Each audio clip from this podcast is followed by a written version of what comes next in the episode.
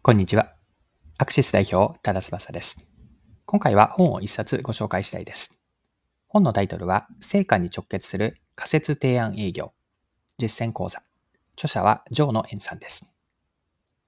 で、この本の概要から入っていくと、B2B、法人向けビジネスですね。B2B で新規のお客さんを獲得する営業方法を解説しています。仮説の立て方、資料の作成、テレアポやメールでのコンタクト、商談へのつなげ方、オンライン商談など、どれも具体的でわかりやすく書かれていて、すごく参考になります。営業のアプローチは、初回の商談前からあらかじめお客さんの課題への仮説を作ると。課題と解決策の仮説をセットで用意し、商談相手に提案するんです。これがこの本のタイトルにも入っている仮説提案営業なんです。はい。で仮説提案営業とは何か、これをもう少し掘り下げて見ていきたいんですが、仮説提案営業とは、見込みのお客さんが明確なニーズをまだ持っていなく、先方からの引き合いがない中で、初回からそのお客さんに絞っての課題提案を行うという営業方法です。そこで必要になるのが、売る側からの能動的なアクションです。お客さんのお客さんからの直接のヒアリングがまだない状況で、提案を仮説で作っていくわけです。ポイントは仮説提案の中身は、必ずしも正しい正解を求めるのではなくて、もっと言うと間違っていてもいいと。大事なのは仮説提案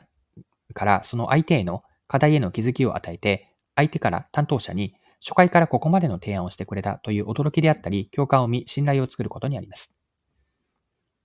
一般的な営業ではお客さんに対して自社の製品のスペックであったり、機能などの詳しい使用説明を行い、お客さんに買ってもらうアプローチを取るでしょう。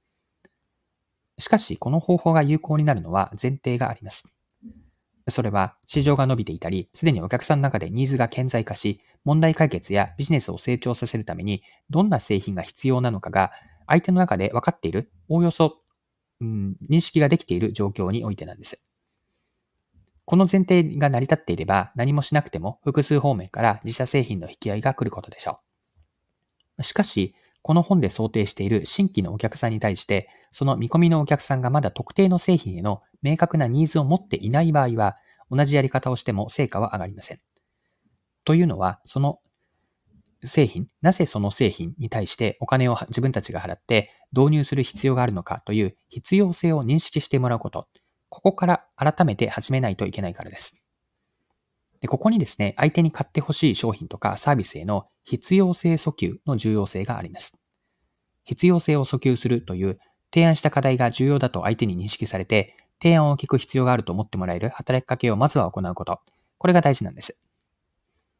そこでこの本が提示するのが、お客さんそれぞれに合わせた個別の仮説提案です。まだ明確なニーズがないお客さんに対しては、商品の詳細情報よりもなぜこの商品が必要なのかからきちんと体系立てて説明することが大切です。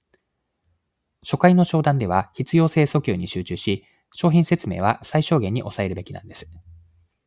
初回の商談では商品の詳しい話はほとんどする必要はなく、お客さんがまだ気づいていなかった重要課題を一緒に見つけて、解決をする意欲を高めることに集中します。解決策として自社商品への必要性訴求というのが9割で、残り1割を商品説明にする。こんなことをしてたとしても、このくらいウェイトをかけたとしても案件化することは可能なんです。はい。で、仮説提案営業での姿勢として大事なこと、これも触れておきたいんですが、姿勢として大事なのは、相手のことをどれだけ本気で考えているか、その本気度をいかにお客さんに伝えられるかにあります。まあ、そもそもとして相手のことを本気で考えていないと、お客さんの心に響く仮説提案は作れません。また、本気で考えていたとしても、資料であったり、その伝え方、トークにおいて、相手にアピールできなければ、その本意というのは伝わらないでしょう。伝わらなければ、お客さんからの共感や納得を得ることはできず、商談を前に進めることはできません。ではですね、仮説提案をどうやって進めていくのか、言えばいいのか、仮説提案営業の進め方、この後見ていきましょう。まず提案の全体像からなんですが、仮説提案営業というのは、これから次のようなプロセスで進めていきます。まず最初に重要なのが、提案対象のクライアントを特定し、しっかりとどのお客さんなのかというのを決める。これが一つ目。二つ目が、公開情報や自社の社内情報ですね。社内の情報から、クライアントの課題というのを仮説で作ります。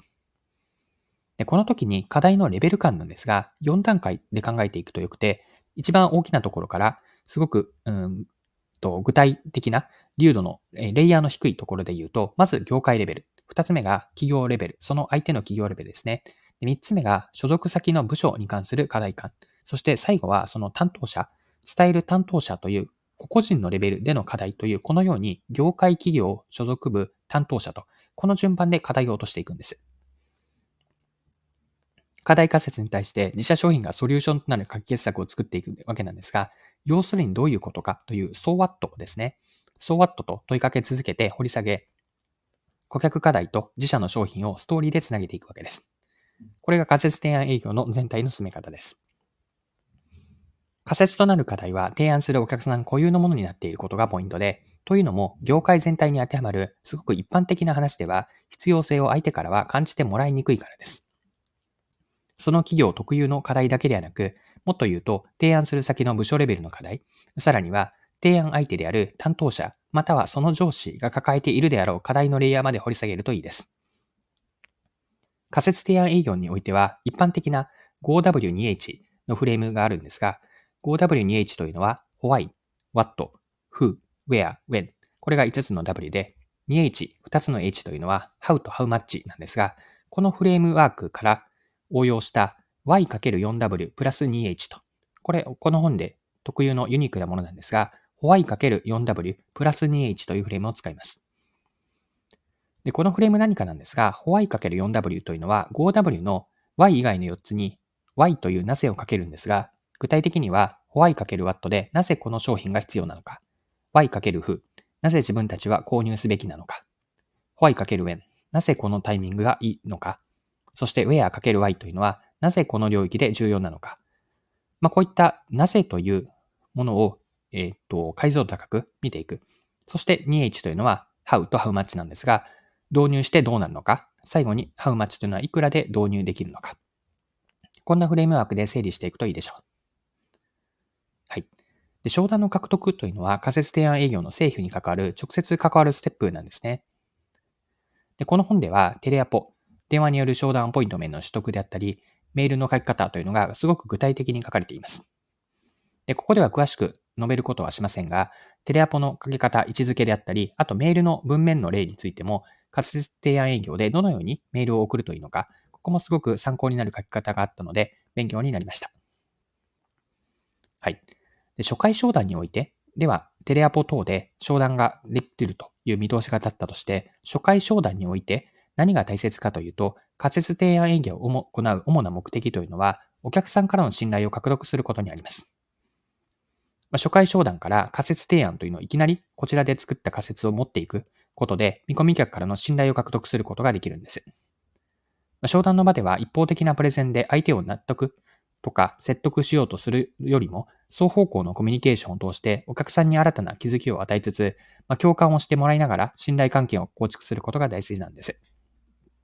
そのためには、こちらが事前に準備した仮説としての課題仮説と、あと解決策の仮説ですね。課題と仮説、課題と解決策の両方の仮説をセットで提案し、自分たちの仮説が実際のところはどうなのか、これを商談の場で検証するようなイメージです。お客さんからそれを見たときに、聞いたときになるほどと、確かにそうかもしれないねと。こんな共感であったり、新たな気づきを生むことができれば、必要性が訴求でき、まあ、認識されて、ニーズが顕在化すると。それとともに、信頼感も獲得していく。ここに仮説提案営業のポイントがあります。はい。そろそろクロージングです。今回は一冊の本ですね。もう一度タイトルを言っておくと、成果に直結する仮説提案営業実践講座。著者はジョーノ・エンさんなんですが、こちらの本を取り上げて学んだことを見てきました。最後にポイントを振り返って3つに絞ってまとめておきましょう。1つ目、キーワードは仮説提案営業だったんですが、こちらは B2B の新規の顧客獲得ですね。新規の商談、営業において効果的です。見込み客がまだ明確なニーズを持っていないであろう状況で、そうだと気づけば重要かつ緊急度が高くなるであろう課題と解決策への仮説を提案するやり方です。二つ目のポイントが必要性訴求だったんですが、初回商談では自社商品の詳細よりもなぜ必要なのかを説明する必要性訴求に重点を置きます。お客さんがまだ気づいていない課題を認識してもらって、解決策として提案した商品を必要だと思ってもらう。こんな必要性訴求がポイントになります。3つ目は本気度と信頼獲得だったんですが、仮説提案営業を成功させるためには、相手のことをどれだけ真剣に考えているか、本気度をいかに伝えられるかが重要です。その姿勢がお客さんからの共感であったり、納得感、そして信頼を得ることにつながるでしょう。はい、今回は以上です。最後までお付き合いいただきありがとうございました。それでは今日も素敵な一日にしていきましょう。